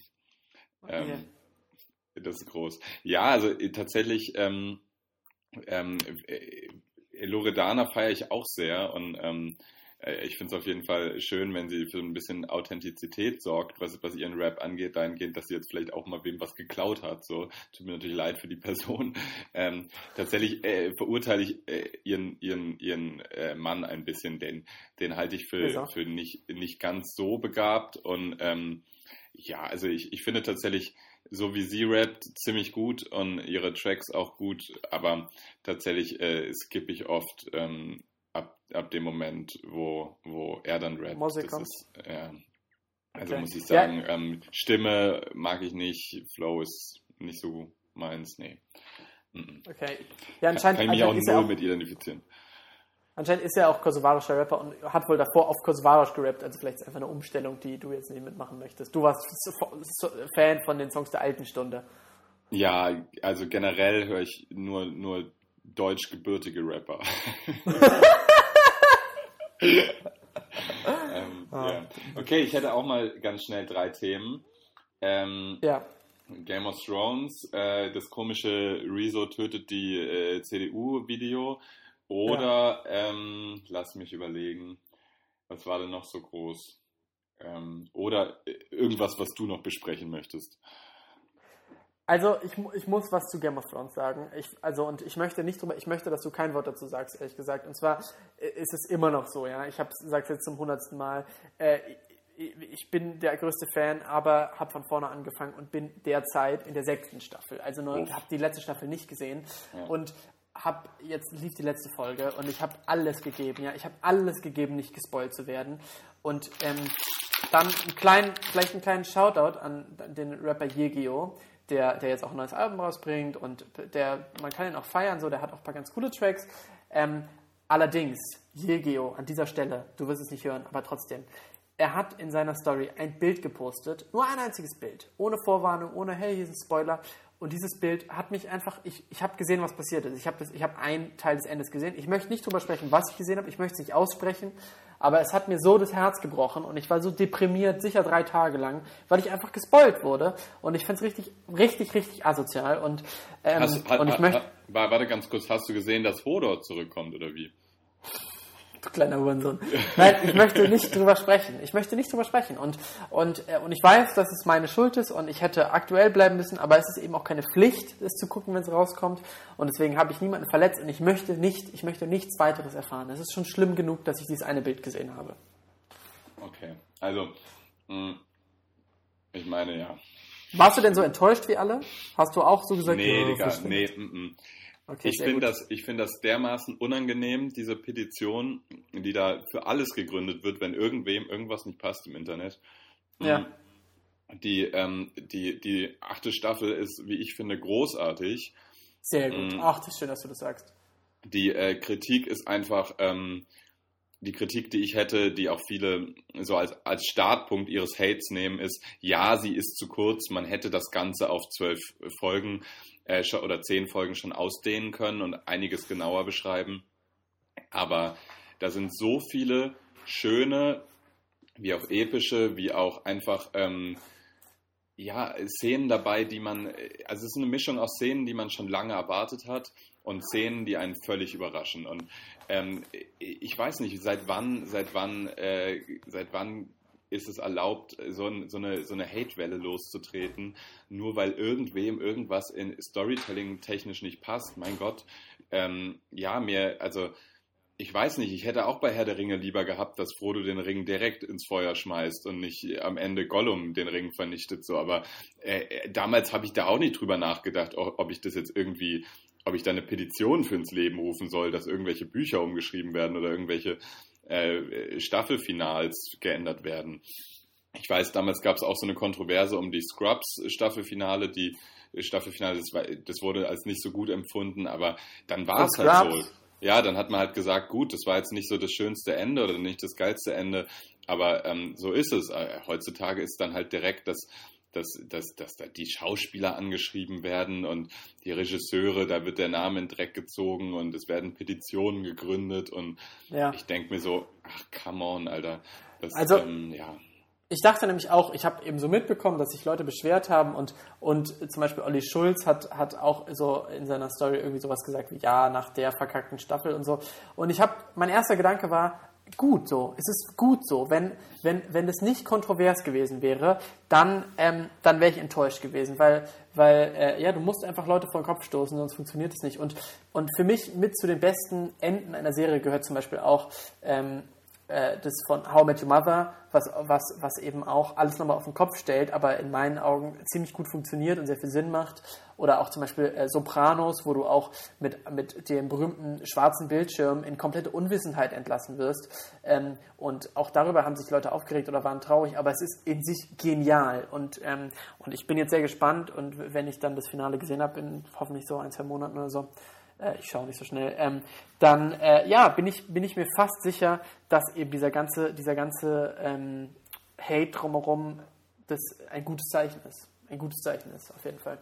Ja, ja. Ja, auf aber, jeden Fall. Aber, dann, aber dann, dann lass uns nicht länger drüber reden, weil sonst. Äh, genau. Ich, ich, ich, ich, ich hätte da tatsächlich sehr viel zu, zu sagen. Ähm, weil, weil es da, also äh, ohne zu spoilern, ähm, es ist mir natürlich klar, dass es irgendwie sowas in der Art, es gibt, es gibt da sehr viele Dimensionen, äh, über die man ähm, reden kann in Bezug auf die letzte Staffel. Und ähm, ja. ja, also das können wir dann vielleicht mal irgendwann machen. Ähm, so ein, da habe ich ein paar, ein paar auf jeden Fall Gedanken zu. Ähm, ja, hast du dieses Review-Video geschaut? Genau, dann, dann sagen wir noch mal, also ich habe über das Review-Video einige Gedanken, aber erzähl mir doch erstmal, wie du das erlebt hast. Hm, ja, ich habe dazu eigentlich auch nur so ein paar Gedanken. Ich, ähm, mir war das schon klar, dass daraus so ein, so ein Internet-Hype wird, weil, mh, hm, weil dann halt ähm, ja, die Menschen denken, gut, je öfters wir das jetzt geklickt wird, ähm, desto mehr findet es dann irgendwie in der, in, der, in, der, in der Presse statt und dann wird da so ein, so ein, so ein so ein Selbstgänger draus, dass man halt, ähm, dann ist, ist, auf einmal der Rezo in der, bei ZDF und in der Tagesschau drinne und ähm, dann wird auch das wieder geklickt und dann treten da, weißt du, dann ist das so eine Pendelbewegung und die Klicks gehen von A nach B und wieder zurück und äh, das Thema ist quasi äh, Nummer eins in den Trends und da bleibt es dann auch eine Woche drin. Hm. Ich meine, äh, es ist, äh, ich, ich habe irgendwie immer mich darüber beschwert, dass es äh, keine YouTuber gibt, die die politische Position beziehen. Deswegen, ähm, das will ich meiner Kritik vorschieben, finde ich das ganz gut, dass, ähm, dass politische Themen behandelt werden, erstmal grundlegend.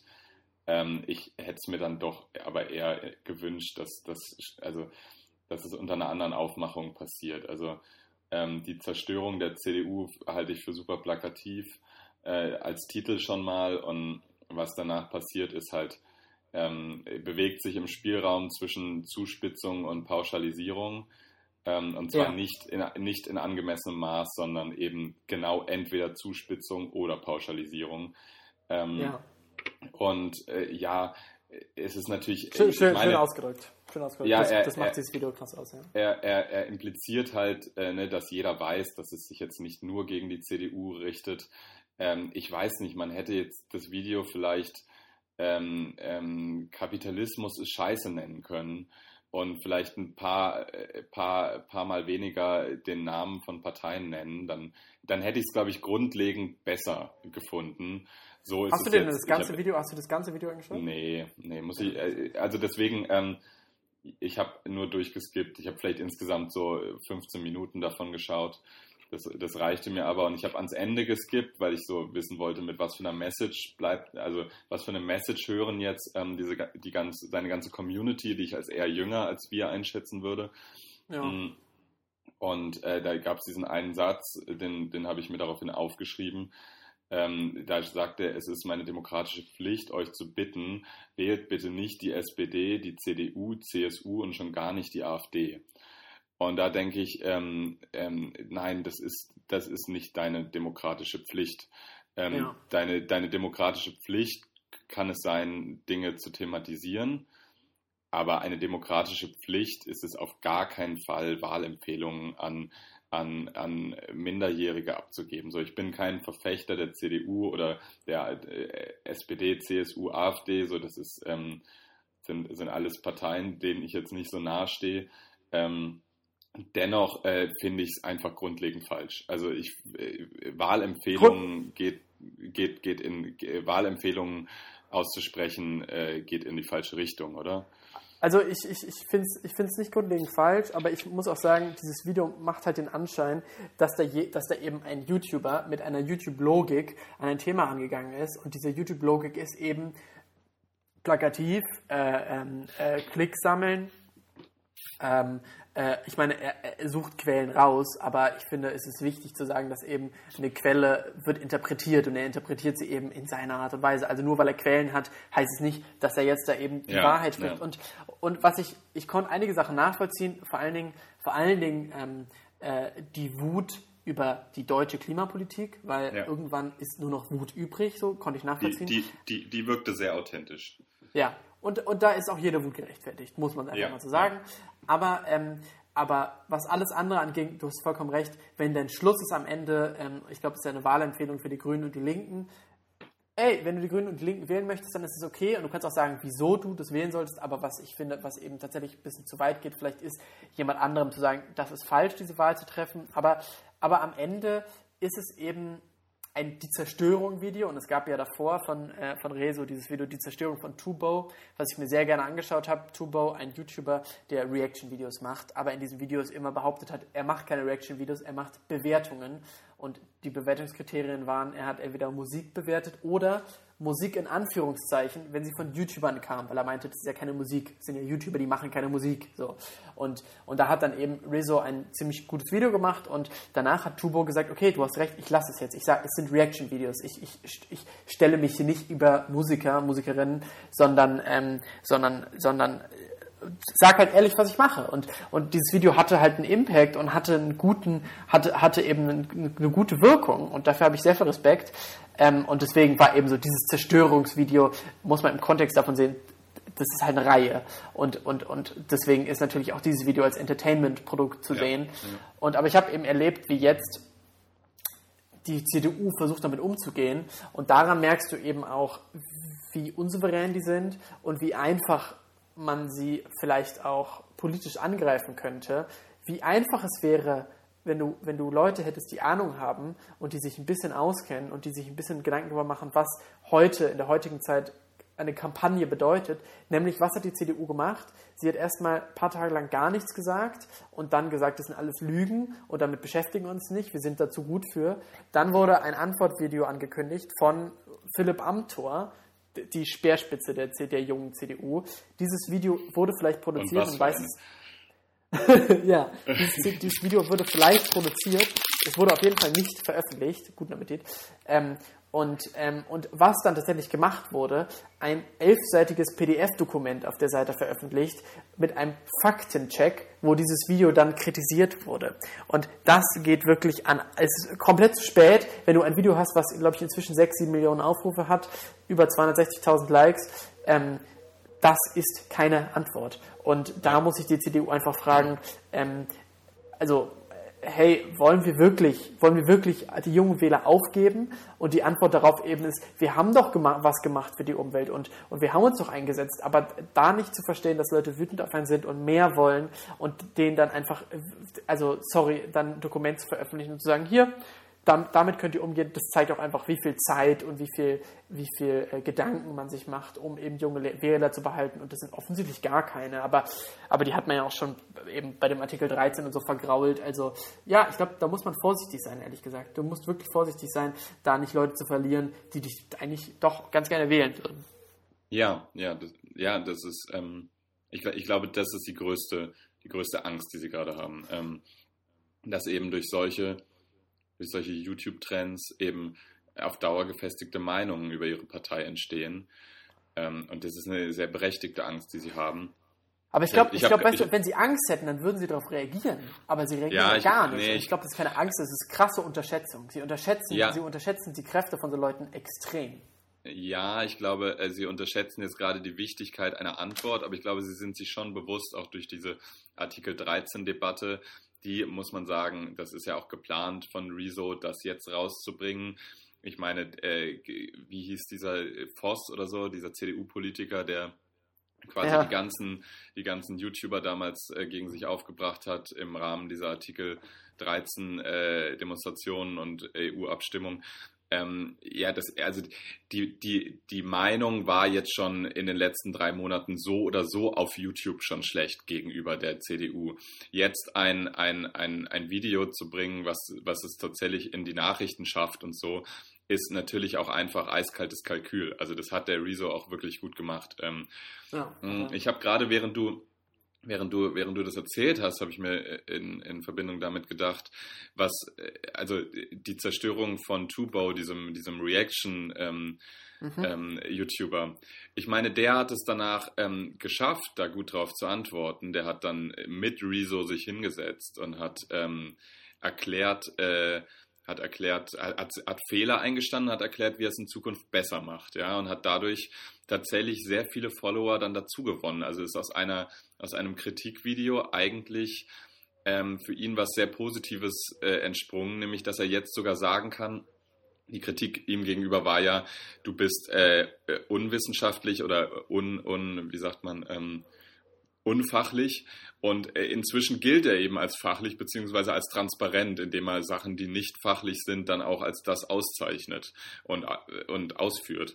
Und vielleicht wäre genau das, so wie, wie, wie dieser YouTuber es aus dieser Hatewelle rausgeschafft hat, auch der Weg, wie, wie die CDU darauf antworten müsste, nämlich indem sie ähm, sich hinsetzen mit Rezo, der vielleicht dazu gar nicht bereit ist.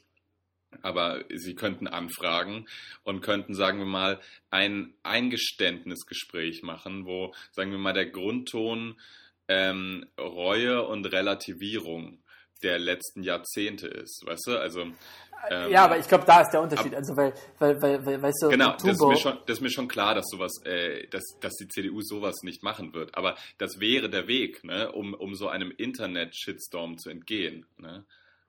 Ja, da bin ich mir nicht ganz sicher, also weil, weil ähm, eben äh, Rezo in dem Video, übrigens Rezo oder Rezo, also in den Nachrichten haben alle Rezo gesagt, der YouTuber Rezo, aber die haben offensichtlich äh, zum ersten Mal das Wort YouTuber ausgesprochen, äh, vielleicht stimmt's auch nicht, aber auf jeden Fall, ähm, äh, auf jeden Fall in dem Video über Tubo, ähm, eben diesem Reaction-YouTuber, da war direkt am Eingang gesagt, es ist nicht böse gemeint, ich lasse mit mir da mit mir drüber reden, aber es ist mir aufgefallen und das sind die Punkte.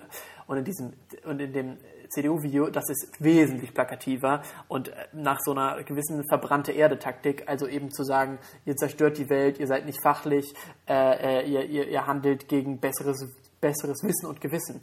Ähm, da also und ich meine, er wurde jetzt eingeladen, aber ich frage mich, wie dieses Gespräch aussehen soll, weil ich bin mir sicher, dass, dass, dass, dass eben Rezo in einem politischen Gespräch jemandem wie Philipp Amthor nicht gewachsen ist, ähm, weil Nein. Philipp Amthor macht Politik sein ganzes Leben lang und Rezo hat eben, wie gesagt, ein paar Artikel gelesen und ein Video zusammengestellt.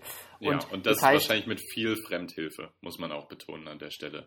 Der hat ein Team um sich herum. Also der, das ist jetzt keine, keiner mehr, der in seinem Kinderzimmer Videos macht. Der verdient damit sein Geld. Der hat dann drei, vier Mann-Team.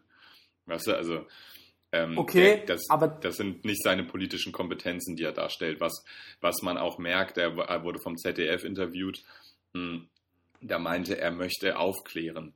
Dieses Video ist kein Aufklärungsvideo. Dieses nee. Video ist, ist ein Meinungsvideo. Ja? ja wenn, absolut, wenn, er, ja. wenn er zu einem nicht geschaffen ist, und das ist, das ist eine ganz lieb gemeinte Kritik an ihm, ich glaube, er ist ein musikalisch sehr begabter Typ und es ist auch grandios, dass er seine politische Meinung ins Netz stellt. Aber er ist kein politischer Aufklärer. Er wäre einem Philipp Amthor in, in, in Faktenwissen nicht gewachsen. So, das, das, ja, also, glaube ich auch.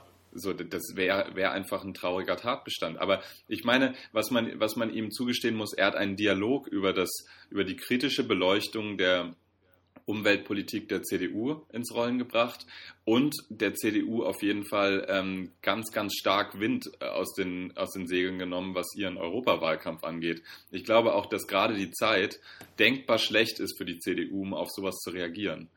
Es ist wirklich, es ist ja. zwei Tage vor der Europawahl. Ja. Ähm, ich glaube, die, die Ressourcen, äh, die liegen gerade brach, äh, um hier Personal abzustellen, um sich um sowas zu kümmern, weißt du? Ja. Ähm, ja, also ich, ich, ich glaube auch, also vielleicht, vielleicht können wir das an dieser Stelle auch abschließen. Es ja, ist, wie gesagt, gut, gut, dass er es gemacht hat so und, und, und, und gut, dass vielleicht dann noch mehr Leute eben auch zur Europawahl gehen. Hier im Saarland sind tatsächlich auch Kommunalwahlen. Ähm, und deswegen wird alles neu gewählt. Ich habe schon per Briefwahl gewählt und ich habe wirklich so viele verschiedene Sachen. Ja, ich habe so viele verschiedene Sachen schon wählen müssen. Ich habe wirklich war komplett überfordert. Ich halte mich ja für politisch einigermaßen interessiert, aber diese ganzen, aber diese ganzen Rollen, die ich da wählen musste, du, also ich dachte, ich will den Bürgermeister, Bürgermeisterin, aber äh, das ging noch viel weiter so. Naja. Ähm, zum, Schluss, zum Schluss möchte ich, glaube ich, ähm, würde ich ganz gerne zu einem gewissen äh, Empfehlungsteil kommen, und zwar zu Musik und anderen Dingen. Und ähm, da ist jetzt die erste Frage, hast du inzwischen das Statement-Video von Manuelsen gesehen? Ja. Hast du inzwischen gesehen? Ja, ja dann, dann da vielleicht noch ganz kurz, da möchte ich das unseren Hörern auf jeden Fall empfehlen. Wahrscheinlich habt ihr es schon bei YouTube gesehen. Äh, kurzer Kontext. Manuelsen ähm, ist zu Animus gefahren, einem Rapper. Ehemals waren sie Freunde, jetzt nicht mehr. Äh, hat an seiner Studiotür geklingelt. Animus hat nicht aufgemacht. Manuelsen äh, ist in dieses Studio gegangen und hat ihn, hat ihn geschlagen, hat ihm wehgetan und ist dann gegangen. Und tatsächlich sollte man jetzt meinen, dass vielleicht Animus äh, sich erklären könnte oder diese, diese Sache aufreden könnte. Dem ist nicht so. Tatsächlich hat Manuelsen ein anderthalb Stunden Video aufgenommen mit Roos, der nur daneben sitzt. Und in diesem Video ähm, wird wieder sehr schön deutlich, warum Manuelsen sicherlich einer der besten Geschichtenerzähler, Storyteller Deutschlands ist, würde ich mal sagen. Denn wie er diese Geschichte erzählt, ist großartig. Ähm, und äh, zu keinem Zeit würde man sich jemals auf Animus Seite wählen, sondern wirklich rein auf seiner Seite. Und, ähm, und, und der, der, es ist ein geflügeltes Wort inzwischen geworden, zu sagen, an diesem Tisch. Im Tisch wird nicht gelogen. gelogen. ja, ist so. Ja, okay, den Witz wollte ich auch bringen.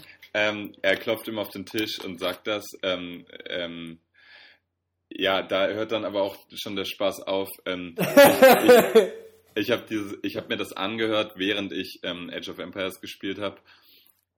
Und ja, ähm, ja ich fand es schon ziemlich traurig, was da, was darüber kommt aus diesem Video. Es ist schon, uiuiui, es ist schon, es ist schon hart, was Manuelsen sagt. Es ist, also sein Bild über Familienehre, über seine Funktion, seine Frau zu beschützen, ähm, uff, das ist schon äh, in relativ harter Sprache ausgedrückt, ähm, was eigentlich das Grundproblem dieses Konfliktes ist. Es geht nämlich nicht um Manuelsens Frau.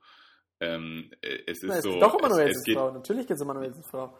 Ja, aber meiner Meinung nach geht es grundlegend um Werte, die damit in Verbindung stehen, weißt du? Also sowohl Animus, also Animus beleidigt äh, Manuelsens Frau, Manuelsen findet das nicht gut und schlägt ihn. Das ist die Geschichte. Erstmal ja. beleidigt Auf Animus, anderthalb Stunden allerdings ausge, ausgeweitet. Genau.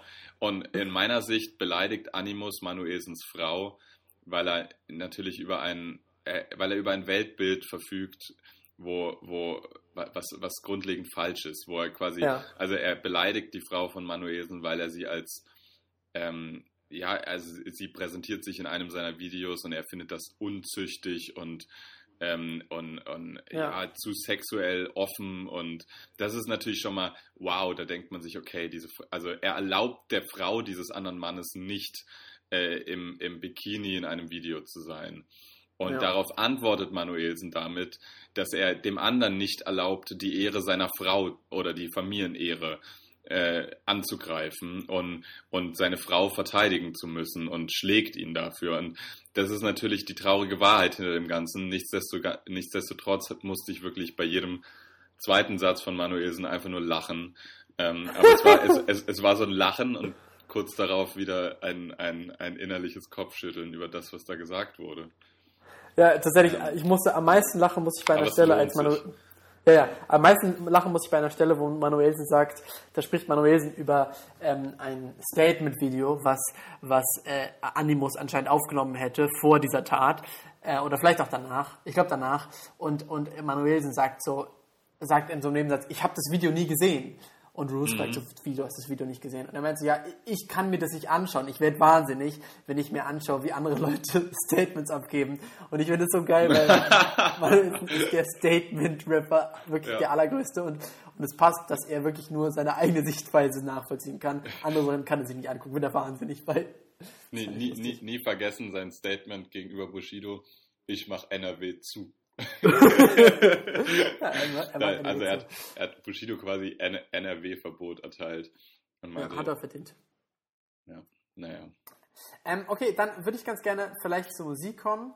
Ähm, ich ich äh, weiß, was du empfehlen äh, willst für diese Woche. Soll ich, soll ich mal eine deiner Empfehlungen jetzt schon vorwegnehmen? Ja, was? Ich, ich denke, dass du empfehlen möchtest diese Woche Igor von Tyler the Creator. Äh, ja, Tatsächlich. das dachte ich mir. Ähm, ja, ich habe ich hab mal, hab mal reingehört. Ich wusste nicht, dass es einen Hype um dieses Album gibt, aber gab es anscheinend. Und, äh, und das ganze Album ist sehr cool, sehr entspannt, sehr jazzig tatsächlich auch. Äh, äh, ganz nice. Und ich hab, weiß noch nicht so ganz, was mein Lieblingslied ist, aber ich glaube, es ist äh, I Think.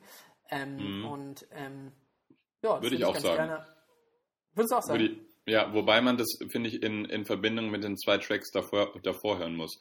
Hm, das Album beginnt ein bisschen konzeptisch, äh, dahingehend, dass der erste Song komplett ohne Vocals ist und es dann so rein slidet, äh, atmosphärisch. Das ist ganz schön eigentlich und sehr ungewohnt für ein Tyler the Creator Album. Ähm, ja. Normalerweise sind das immer sehr roughe, abgehackte einzelne Songs. Hm, ja, ich würde auch I Think drauf tun, ja. Nice. Dann, dann würde ich noch sagen, ähm, und zwar, äh, ähm, ich glaube, das, ich glaube, das ist noch nicht auf unserer Playlist, ehrlich gesagt, aber ähm, für Tony wird ein neues Album rausbringen. Mhm. Und äh, ich freue mich sehr. Ähm, ich weiß gar nicht, ist auf, ist auf der Playlist schon eins der neuen Songs? Äh, nein, ach, wie wunderbar. Ja, genau, und zwar wird für Tony ein neues Album rausbringen. Und es gibt, ach, es ist schon so viel Tolles. Also die anderen, ähm, äh, das Lied ist, ist schon großartig, aber es ist auch ein Song rausgekommen, der heißt Clint Eastwood. Und, ähm, und letztens hat, hat meine Freundin gesagt, sie hätte in einer Bar so Rap gehört, so Studentenrap von so, von so einem Typ, der da halt so aufgetreten ist und sie hätte es furchtbar gefunden, nicht anzuhören und ich konnte das sehr fühlen, weil so Studentenrap meistens echt scheiße ist.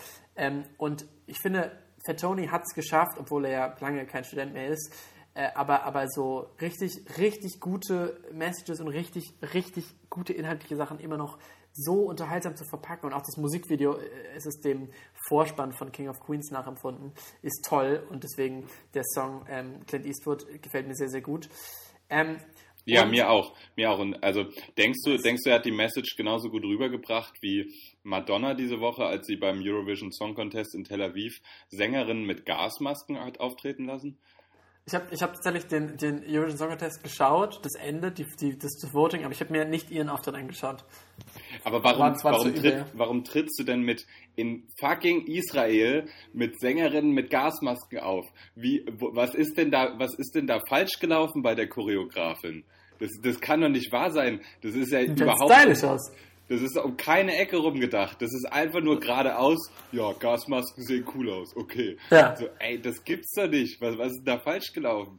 Das ist einfach, das ist doch unglaublich. Das ist, also, dass, dass da der Shitstorm kommt, ist doch aber sowas von vorprogrammiert. Ja, das stimmt. Naja, okay, ja. sorry, ich habe dich unterbrochen. Ähm, und dann würde ich ganz gerne noch äh, passend dazu, wenn es um Deutschrap geht, jetzt die letzten 20 Minuten, ähm, ein Video, ähm, und zwar heißt das, ähm, ich werde es kurz nachschauen müssen, aber ich, das ist von einem der Funk-Plattform SDRGF oder ähm, ähm, und zwar ist es ein Video, da, da ein, ein, ein Redakteur von dieser Sendung ähm, möchte, genau, das heißt, der Rap-Hack, oh je, der Rap-Hack kauft dich in die Charts vom Y-Kollektiv, ist gerade dann rausgekommen und es ist sehr, sehr unterhaltsam. Und zwar er versucht ein, äh, ein Redakteur, lässt sich einen Song produzieren, äh, also nimmt ein Beat, singt drauf, macht mit Autotune so, macht ein Video dazu und dann ähm, spricht er mit einem Social Media Experten in großen Anführungszeichen. Das ist ein Typ, der sich in diesem Video nicht zeigt, er ist komplett vermummt und ja. der ihm eben zeigt, wie man auf Spotify ganz gut Klicks sammeln kann. Und dann auch so ein bisschen erklärt, wie zum Beispiel so diese One-Hit-Wonder, die es in der letzten Zeit sehr viel gibt, zum Beispiel äh, Zero El Mero, ähm, Zero Baby. Auch dazu passt ehrlich gesagt auch Lil Shrimp, dieser 13-Jährige. Wie die das eigentlich schaffen, in so kurzer Zeit so Millionen Klicks zu bekommen, überall. Und, ähm, und natürlich wird da jetzt niemandem direkt das nachgewiesen, aber es fällt eben schon auf, wie, ja, wie, was eben so äh, Klicks, äh, ja, wie, wie, schnell das gehen kann. Und es, und es ist ein ganz toller Film. Und es, es ja, keine Ahnung, es verdeutlicht vielleicht so ein bisschen, wie sehr Deutschrap abhängig ist von Klicks. So, das ist ja alles. Okay, das habe ich noch nicht geschaut. Da können wir gern äh, nächste Woche vielleicht ein bisschen drüber reden. Oder in zwei Wochen. Ja, ja also. Das ist ein guter und da, Tipp, danke. Ja, dann möchte ich, noch, möchte ich noch zwei Songs auf die Liste machen, die mir sehr am Herzen liegen. Äh, nee, drei Songs tatsächlich. Und zwar einmal noch äh, Grease Mode, das ist der neue Song von Skepta, der ist großartig, kann man, ja, sollte man. Großartig. Ja, dann, dann ein Song von einer französischen Band, ähm, äh, L'Imperatrice heißt es, und der Song heißt Sonate Pacifique. Äh, der ist großartig ja, genau, den schicke ich dir, der ist ganz kurz anzuhören. Und eine Empfehlung von äh, Salva, von Salva Humsi. Äh, und zwar hat sie empfohlen ähm, äh, K4L oder Canex for Life von Ebo. Äh, ein krasser Track auf jeden Fall. Ähm, und ähm, ja, genau, der ist toll. Vielen Dank, Salva, für diesen Hinweis. Und das sind alle Songs, die ich empfehlen möchte. Großartig. Ähm, ja, tatsächlich hätte ich Grease Mode auch auf die Liste getan. Äh, ich tue noch äh, Vintage rauf von Rin. Äh, starker Song, starkes Sample, will ich nichts weiter zu sagen. Ähm, dann und dann noch, weil ähm, ihr euch sicher interessiert, auf was für einem Konzert ich war, äh, von Waving the Guns. Es hätte so ein schöner Abend werden können. Das ist auch ein ganz schöner Song. Ja, da gibt es die tolle Line. Äh, du findest meine Message zu Derb. Hier sind zwei Karten für ein Julia Engelmann-Konzert. äh, das ist äh, eine meiner Favorite Deutschrap-Lines dieses Jahr. Ähm, ja, ich glaube, ich belasse es dabei. Äh, okay. ich finde, du hast großartige Musikempfehlungen abgegeben. Hm, nice. Ja, deswegen tue ich jetzt nur zwei Sachen drauf. Okay. Ja, wunderbar. Dann sind wir, glaube ich, am Ende angekommen dieses Podcasts. Ähm, mhm. Sehr schön mal wieder mit dir zu sprechen. Ja, ähm, wirklich schön. Ja, ähm, wir sehen uns, wir hören uns hoffentlich in zwei Wochen wieder und werden wieder unseren alten Rhythmus einhalten. Und dann wird tatsächlich das nächste Mal auch bereits die zehnte Folge kommen. Und äh, da denken wir uns vielleicht was Besonderes für aus. Mal schauen, genau, was weil uns so ich, einfällt. Ich denke mal, äh, das wird dann der Abschluss der ersten Staffel sein. Habe ich jetzt gerade beschlossen. Ja. Das wird der Abschluss der ersten Staffel, genau. Und ähm, dann müssen wir neu verhandeln mit Spotify, wie Schulz und Jan Böhmermann letzte Woche auch gesagt haben. Ja, also und seid gespannt. Und tatsächlich, so. nächste, Woche, nächste Woche wird die erste Folge sein, ähm, in der wir persönlich aufnehmen. Denn ich in zwei Wochen bin ich in Berlin. Nee. Und äh, doch. Und, das ist ein Fakt. Ja, Hattest du mir das schon das gesagt? Ich habe das nämlich überhaupt nicht auf dem Schirm. Ja, ich habe es dir vielleicht noch nicht gesagt, aber ich kann dir jetzt sagen, dass ich auch bei dir schlafen werde. Warte. Also zumindest, zumindest ja, eine okay. Nacht. Ähm, ja, äh, ist das dann der. Das Pfingstwochenende. Das Pfingst, ach ja, klar, da weiß ich natürlich sofort, welches das ist. Ähm, okay, ich habe hier nur Himmelfahrt eingetragen. Auch ähm, wichtig. wenn du wieder mit Bollermann unterwegs bist. Okay, ja, da freue ich mich. Dann ähm, müssen wir uns bis dahin mal technikmäßig was ausdenken. Werden wir, werden wir. Ich werde ein Mikrofon mitbringen. Das wird krass. Ja, ich, ich freue mich, dich zu sehen in zwei Wochen. Ja. Ähm, äh, ja, es, es war wirklich toll, nach drei Wochen mal wieder zu quatschen. Mhm. Ich, hoffe, ich hoffe, das war jetzt nicht heute zu ähm, unmoderatisch. Also, äh, das war heute sehr persönlich, glaube ich, oder? Ähm, sehr persönlich? Nein. Nö, ich, wir haben ein buntes Themenpotpourri abgeschlossen und äh, ja, ich, ich wünsche dir noch eine schöne Woche, Lukas. Ja, ich, ich, dir auch ähm, und euch da draußen auch, wenn ihr uns jetzt noch zuhört. Ja. Hier ist jetzt äh, der tolle Song Vintage von Rin. Ciao, bis nächste ja. Woche. Ciao. Rolex. Rolex.